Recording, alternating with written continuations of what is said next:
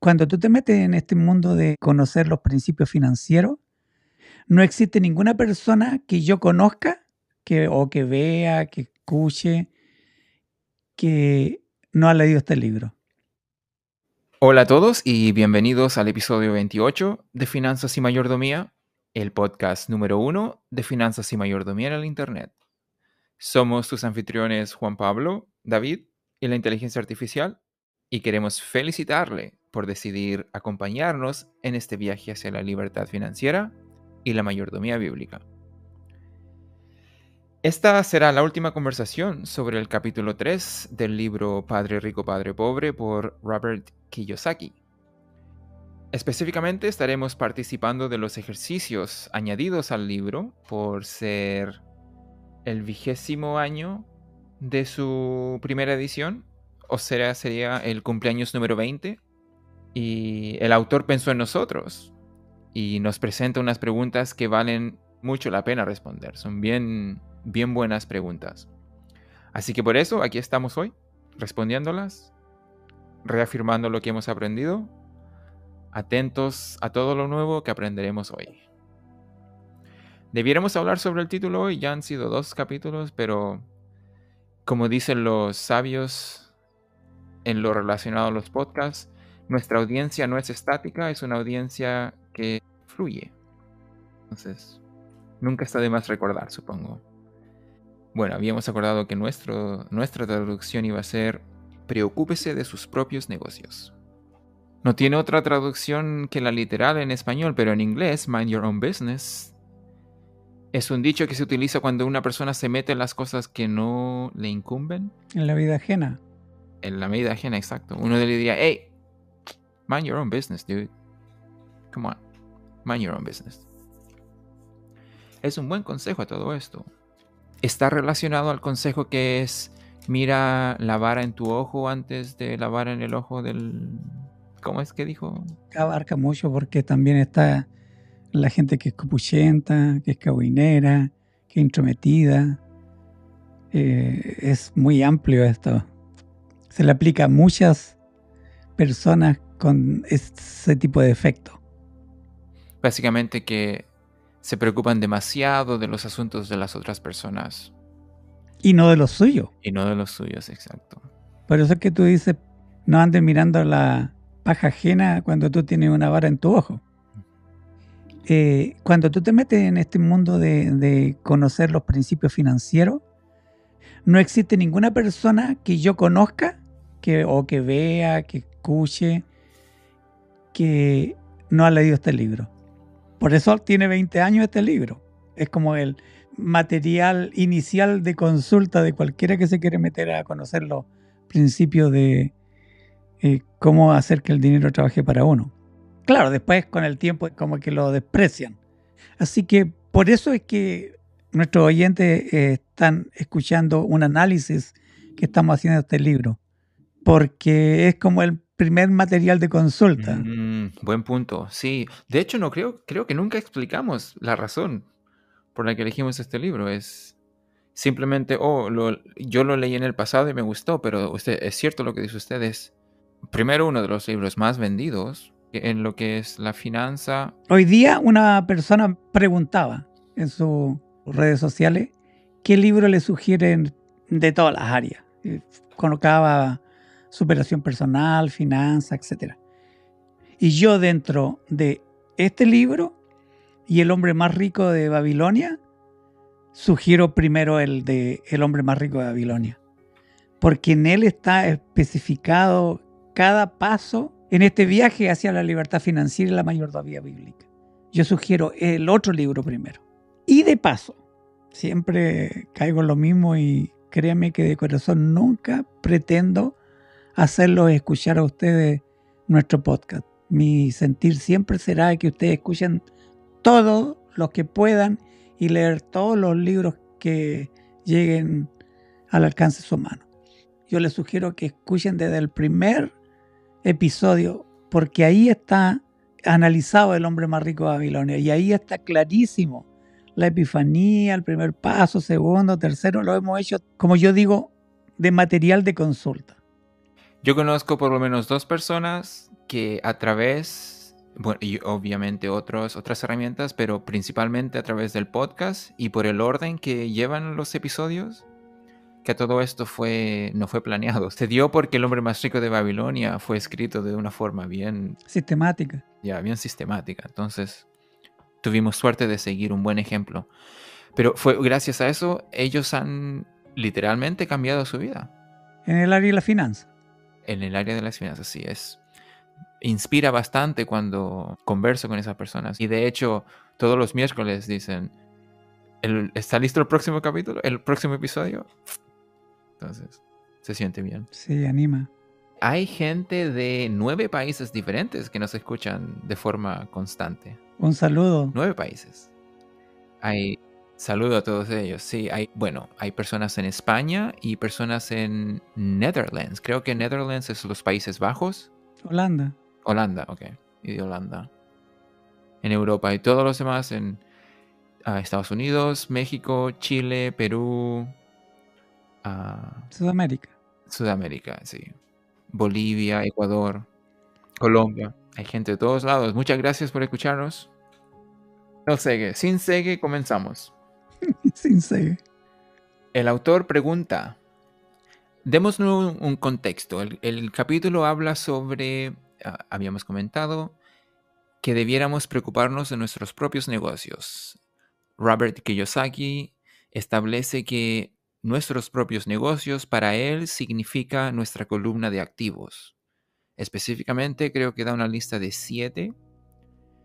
Si van al episodio 26, ahí hablamos sobre esa lista. Es una lista muy buena de siete, creo que son siete elementos que él considera activos. Entonces con eso en mente, él ahora nos pregunta, lo siguiente. ¿Cuál es su profesión y cuál es su negocio y en qué se diferencian? Yo los invitaría a, nuestra audiencia que también respondan estas preguntas y si tienen el tiempo, escríbanlo en un papel porque si están serios en esto, en verdaderamente comprar su libertad financiera, les va a ser muy útil en el futuro poder volver a leer estas respuestas porque por alguna razón funciona. ¿Quién responde primero?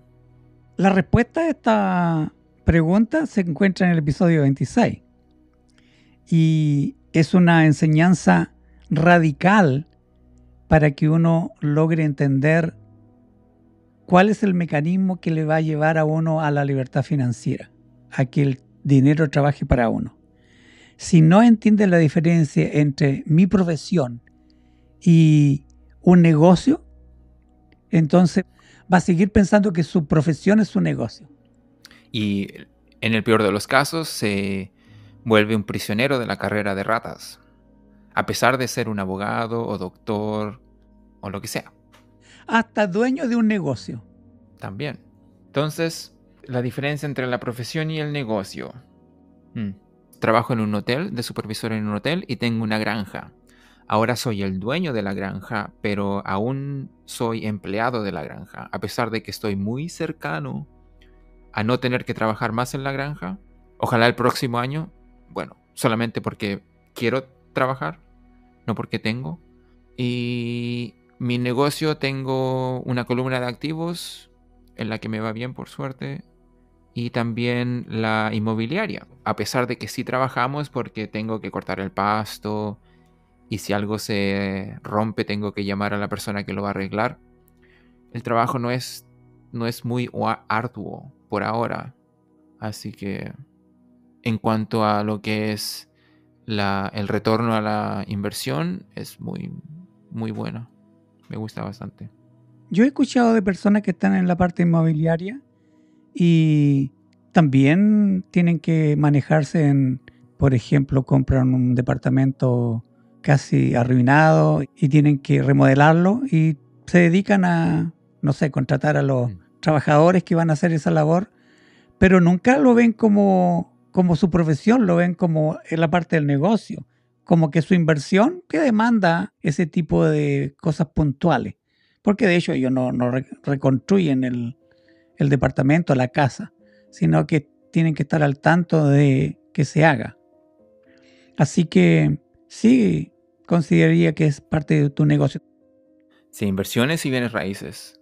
Los bienes raíces me agradan bastante porque si se hacen de forma inteligente permiten que el dinero se multiplique mucho más rápido que con las acciones. Las acciones personalmente las utilizo como una forma de hospedar el dinero que ya se ha creado, más que una forma de crear dinero. A pesar de que sí se puede utilizar para crear dinero. Eso es lo lindo de este mundo, que hay tantas formas de jugar el juego. De generar dinero. De generar dinero. Ya porque en el área de bienes raíces, tú puedes invertir en bienes raíces o tener tus propios bienes raíces. Hay dos diferencias. La que trae más líquido es la que uno posee departamentos o casas. La que trae dividendos y siempre es el 4%, creo que lo máximo que da bienes raíces es inversiones. Comprar acciones. ¿Usted piensa de que una de las razones por la que trae más recompensa el ser dueño de la casa es porque ahí está el, el riesgo verdadero? El ser dueño de la casa significa tener que pagarle al banco, bueno, significan todos esos gastos que son inescapables, a no ser que uno devuelva la casa o declare bancarrota. Pero si uno solo invierte el dinero, la pérdida solamente está en la inversión.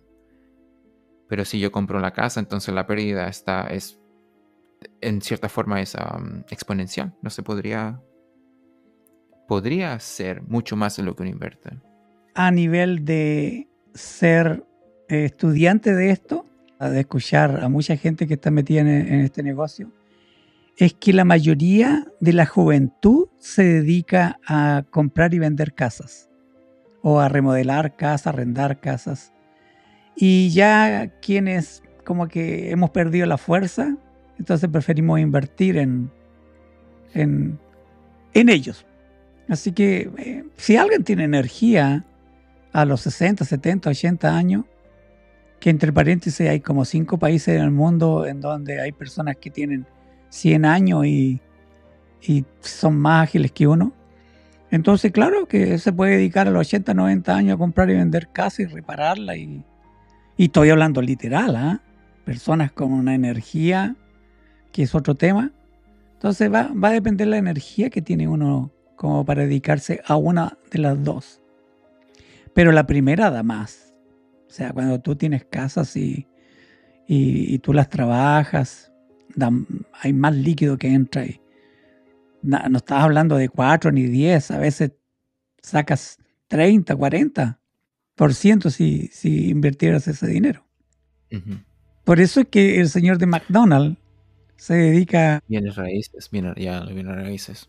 La gente se asusta porque piensa, oh, con la renta viene la mantención y lidiar con los malos rentatarios, pero esas circunstancias son el resultado de malas decisiones que se cometieron en el momento de decidir a quién arrendar la casa, en el momento de decidir qué casa comprar. Entonces hay formas de jugar el juego en las que uno puede maximizar sus posibilidades de ser exitoso. Ya hemos conversado de esto y hemos dicho que antes de meterse en cualquier negocio, uno tiene que conocer el negocio. Si precisamente yo me voy a meter en bienes raíces, tengo que averiguar muy bien el tema antes de gastar cualquier dólar. Porque si no voy a tener que estar aprendiendo de la experiencia. ¿Y qué hemos dicho? Que mejor aprender no a golpes, sino que... Del consejo. Con el consejo, como acaba de decir tú. Por lo tanto, el riesgo va a ser menor cuando tú conoces el, negocio. Pero si tú ignoras el negocio y le dices, oye, mira, tengo este negocio y hagamos este negocio, claro, la gente se va a asustar. La otra vez tú hablabas, ¿te acuerdas de, ese señor que tenían que hacer un plan de negocio para un banco con respecto a la granja? Y analizábamos de que al final no lo hicieron. Tenían tanto miedo, pero era su ignorancia. Sí. Entonces, la solución a todo esto a que nosotros podamos llegar a una libertad financiera es el conocimiento. Conocimiento, conocimiento, conocimiento. Mientras más adquiramos conocimiento y más rápido podamos analizarlo, entonces nos va a ser más fácil poder pasar de nuestra profesión a nuestro negocio. Algo también que a mí me gusta bastante recalcar es la importancia de las personas con las que nos rodeamos. Es increíble el poder que tiene la forma de pensar de otros en nuestra propia forma de pensar. Entonces, si por ejemplo nosotros queremos verdaderamente estamos interesados en el mundo de los bienes raíces, debiéramos rodearnos con personas que ya están viviendo en ese mundo de los bienes raíces. Bueno, si bien es mejor reunirme con personas que están aprendiendo sobre los bienes raíces a personas que no están ni ahí, es mejor rodearme con personas que ya están en eso. Ellos me van a poder enseñar más. Mira, mi realidad es que yo no tengo acceso a esa, a esa realidad. Pero yo tengo un televisor y tengo conexión a Internet.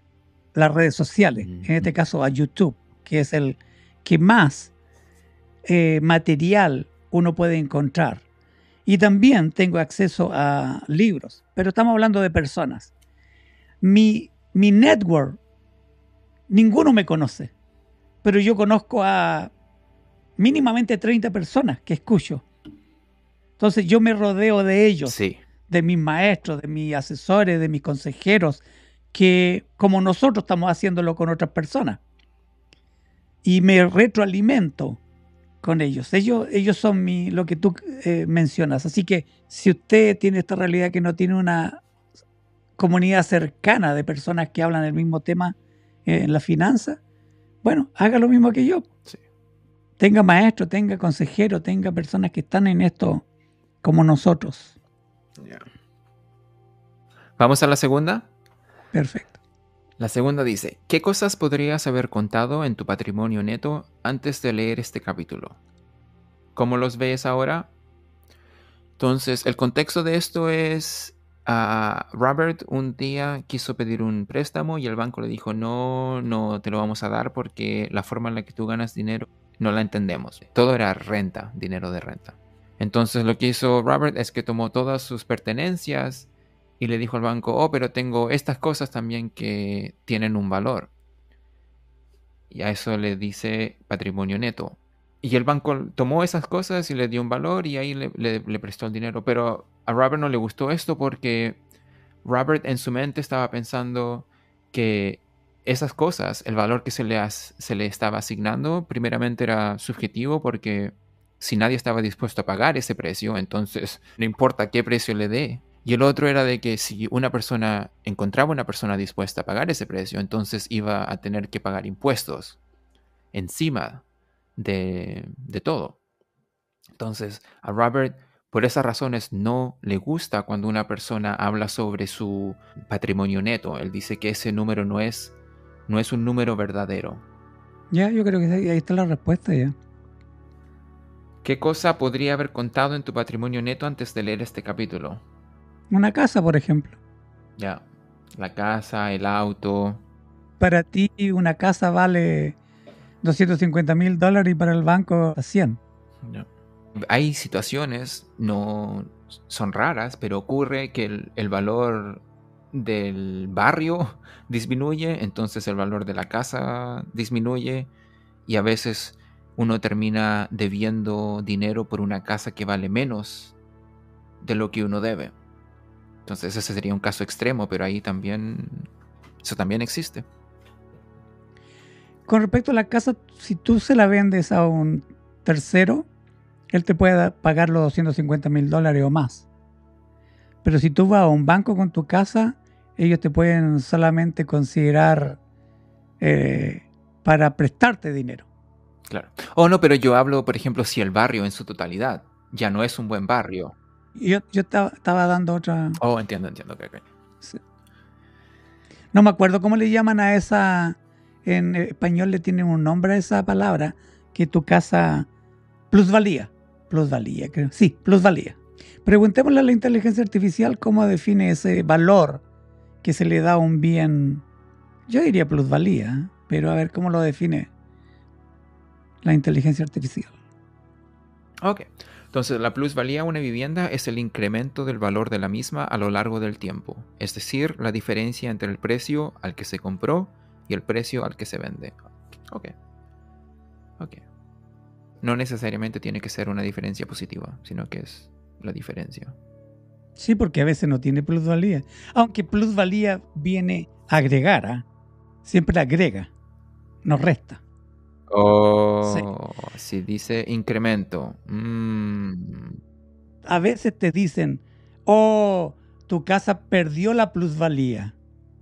Ok, ah, ok, entiendo. Ok, entonces, ¿cómo veo ahora estos, estos patrimonios netos? No, yo, yo no los cuento. La verdad que verdaderamente no los cuento. Aprendí muy rápido esa lección yo. Recuerdo que aprendí la del auto bien temprano, cuando era bien joven. Y después la de la casa, por suerte la aprendí antes de comprar la casa. Entonces la primera casa fue una inversión verdaderamente. Ok, sigamos. La tercera dice, ¿los activos que estás adquiriendo son del tipo que te gusta? Si no es así, ¿cómo puedes cambiarlo? Los míos sí. Los, mis activos son del tipo que me gusta. De hecho, siempre, siempre me han gustado mis activos. Fue, hice, estudié bastante antes de comprar las acciones. Yo entiendo que tienen que haber excepciones, ¿ah? porque nada puede ser tan en este mundo. Pero lo ideal, el, concepto que diga del tipo que te gusta es porque ya tienes conocimiento de eso. Más que ah, un capricho que me gusta, no sé, el deporte y voy a invertir ahí en, en equipos. Ah, buen punto. Sino que más que nada en aquello que te va a dar dinero y que realmente va a ser de tu agrado, porque muchos dicen que el manejo de las finanzas es un juego. Entonces te tiene que ser divertido. Pero no al extremo de que, ah, me gusta, no sé, eh, las carreras de auto y por eso invierto en, en ese rubro, sino más que nada en que qué es lo que más te va a dar eh, dividendos, pero que sean ya de tu conocimiento pleno. No es aconsejable que alguien no tome esos consejitos y diga, no, esto lo hago así nomás y lo que sea. Y no nos conviene eso. Y si está en esa realidad, dice, ¿cómo puedes cambiarlo? ¿Te das cuenta? sí, buen punto. No había pensado en eso porque es cierto, hay, cuando uno se pone a pensar diligentemente en lo que es las finanzas y las inversiones, hay industrias y después dentro de estas industrias están las compañías buenas y las compañías malas.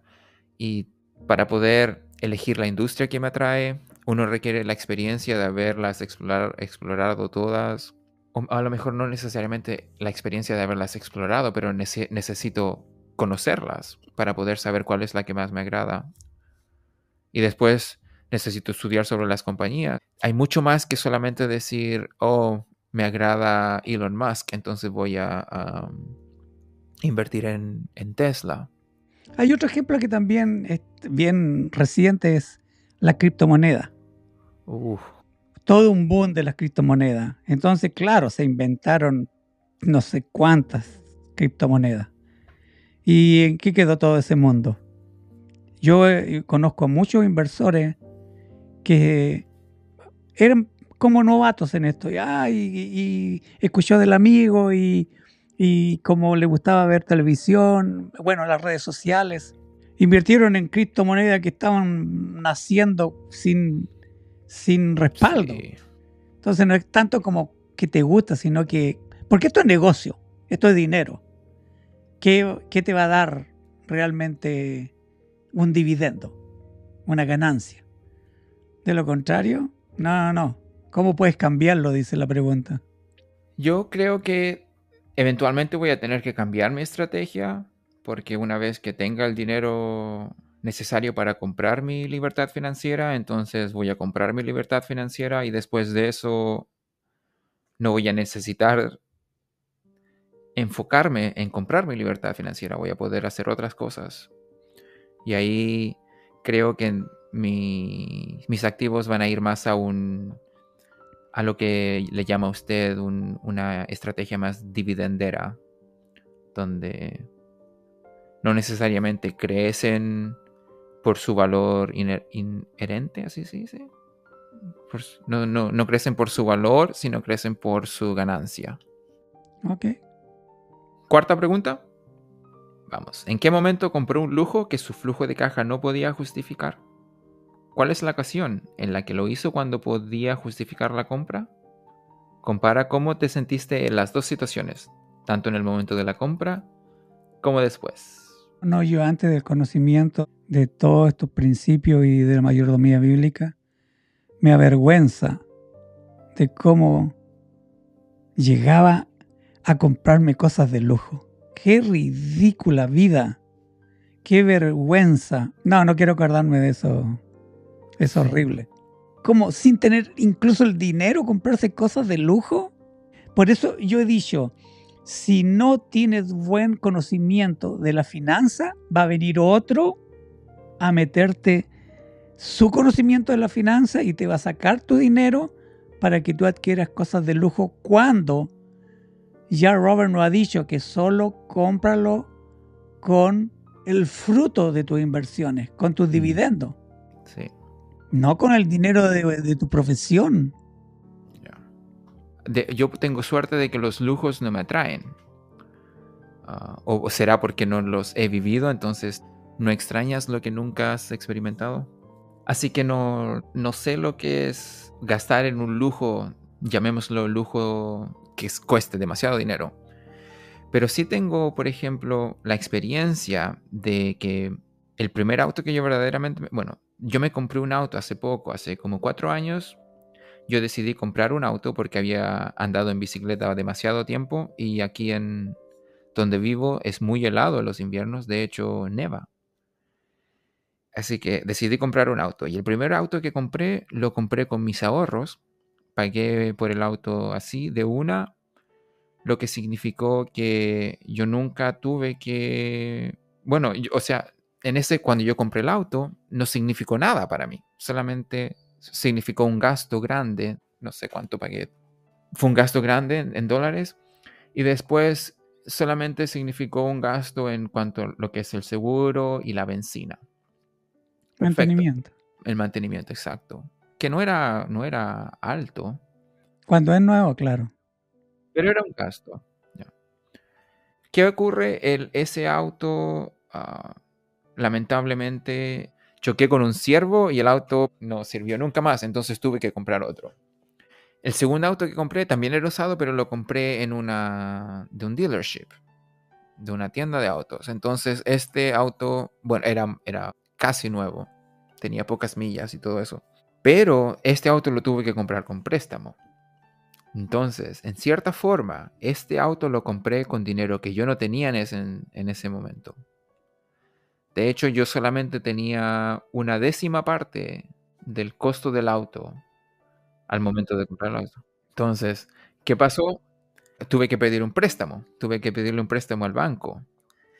Y ahora con todo lo que son los intereses y lo que significa tener, haber comprado un auto de la tienda, entonces los, los gastos que incurren mensualmente son tan elevados, bueno, no son, sí son tan elevados de que verdaderamente me hacen extrañar haber comprado un auto no nuevo, un auto usado, un auto usado. Yo definitivamente el próximo auto que voy a comprar lo voy a pensar lo voy a pensar muy bien antes de decidir qué, estrategia económica utilizar para adquirir ese nuevo auto. Ok. Entonces, sí, como decía usted, eso, eso de comprar el, el auto, comprar algo con dinero que no tienes, para mí es un lujo. Y no, no me hace sentir muy bien en lo absoluto. De verdad que no avergüenza esta, esta cuarta pregunta. Pero aprendí, aprendimos. Ya estamos enseñando. Oh, no, no enseñando, no estamos enseñando. Estamos ah, compartiendo lo que hemos aprendido. Ok, vamos a la última pregunta. La pregunta número 5 dice, ¿han habido personas en tu familia que hayan pasado toda su vida trabajando para otra persona para acabar quedándose sin nada? ¿Qué les habría aconsejado si hubieras podido? No, no conozco a nadie. Es que soy muy joven. ¿Usted conoce a alguien? A mi edad conozco mucha gente, mucha gente que desgraciadamente están viviendo con sus hijos, que no es malo, ¿ah? Que no es malo, pero están viviendo con sus hijos porque no conocieron todo esto del mundo financiero para que pudieran vivir con sus hijos, pero ganando el dinero que le está dando el mismo dinero que ahorraron toda su vida. Porque solo trabajaron, tuvieron su profesión, no un negocio, no inversión. Entonces lo que reciben de jubilación es, como en todo mundo, una miseria. Y tienen que vivir con sus hijos para ser sustentados por sus hijos.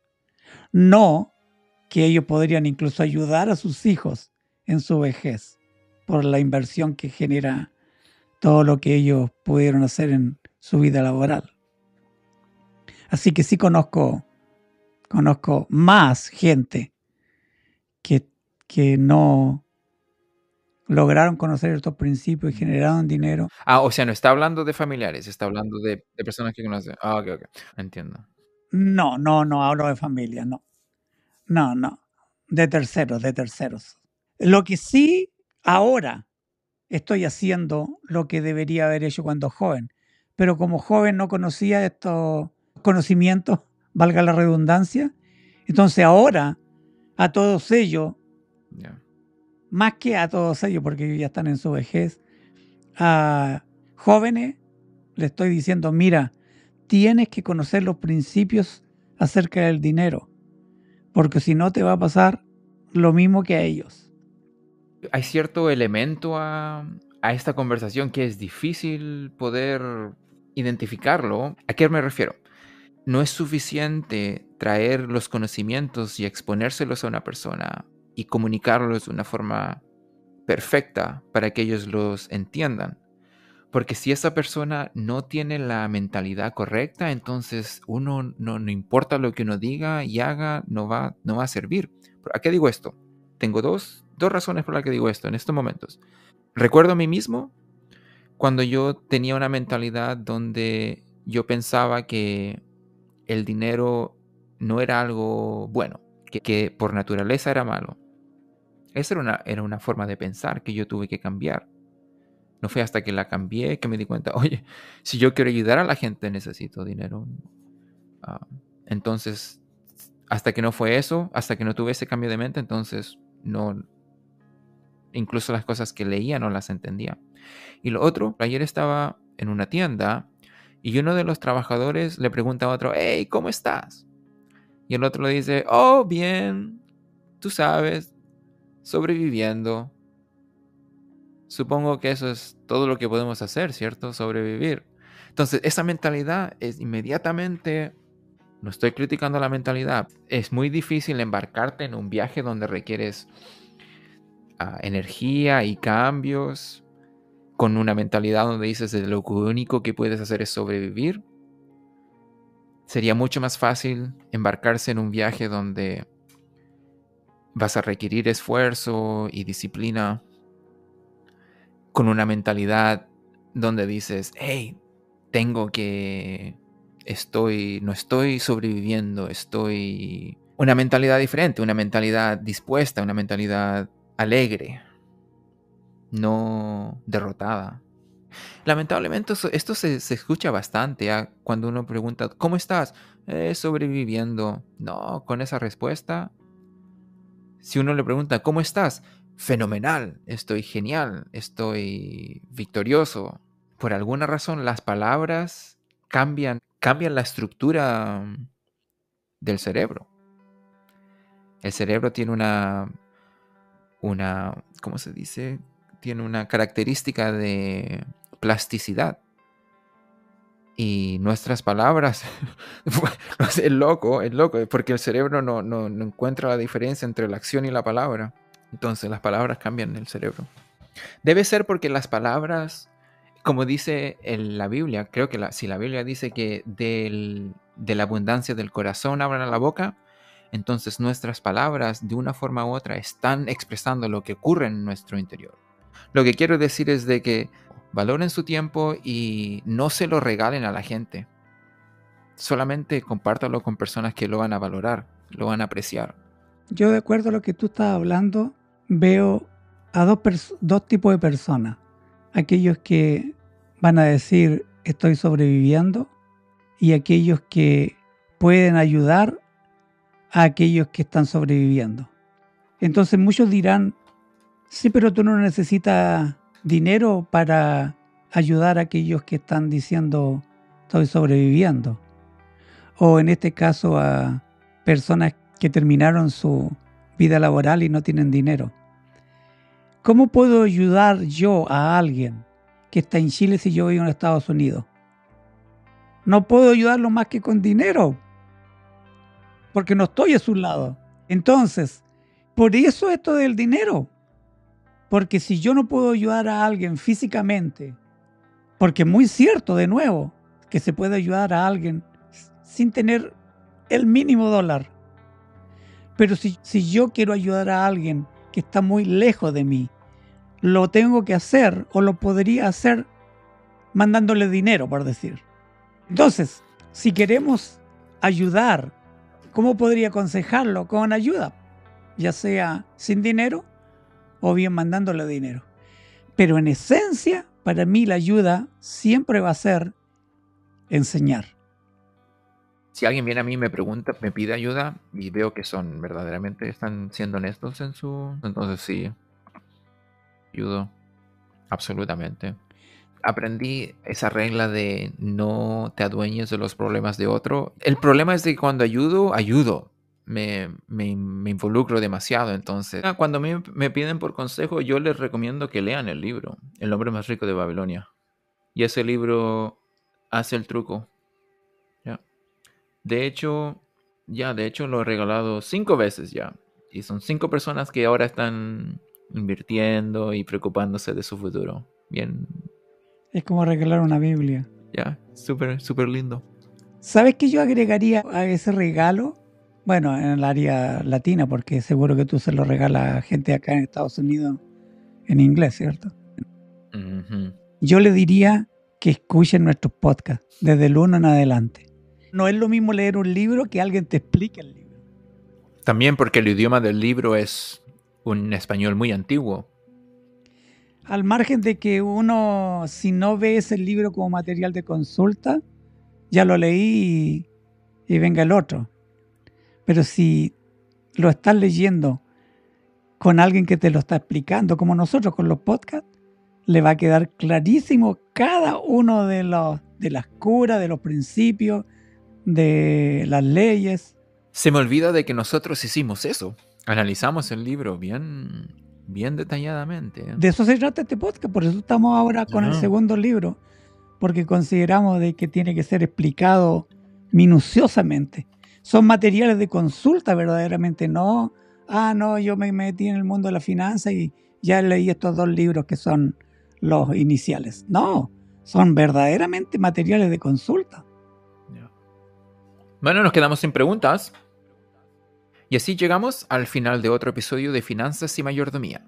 Espero que hayan disfrutado de este episodio tanto como nosotros. Quisiéramos invitarle a que comparta con sus familiares y amigos, comente, estamos en todas las redes sociales y por supuesto suscríbase y regálenos un me gusta. Recuerde que puede encontrar nuestro podcast en Spotify, Apple Podcasts, YouTube, Google Podcasts, Amazon Music y Audible, entre otros también en formato de video a través de YouTube Podcasts, YouTube Shorts y TikTok. Ahora sí, nos despedimos. Muchas gracias y felicitaciones por acompañarnos en nuestro viaje hacia la libertad financiera, donde el dinero trabaja para nosotros y la mayordomía bíblica. Nos vemos en el próximo episodio. Hasta pronto. Bye.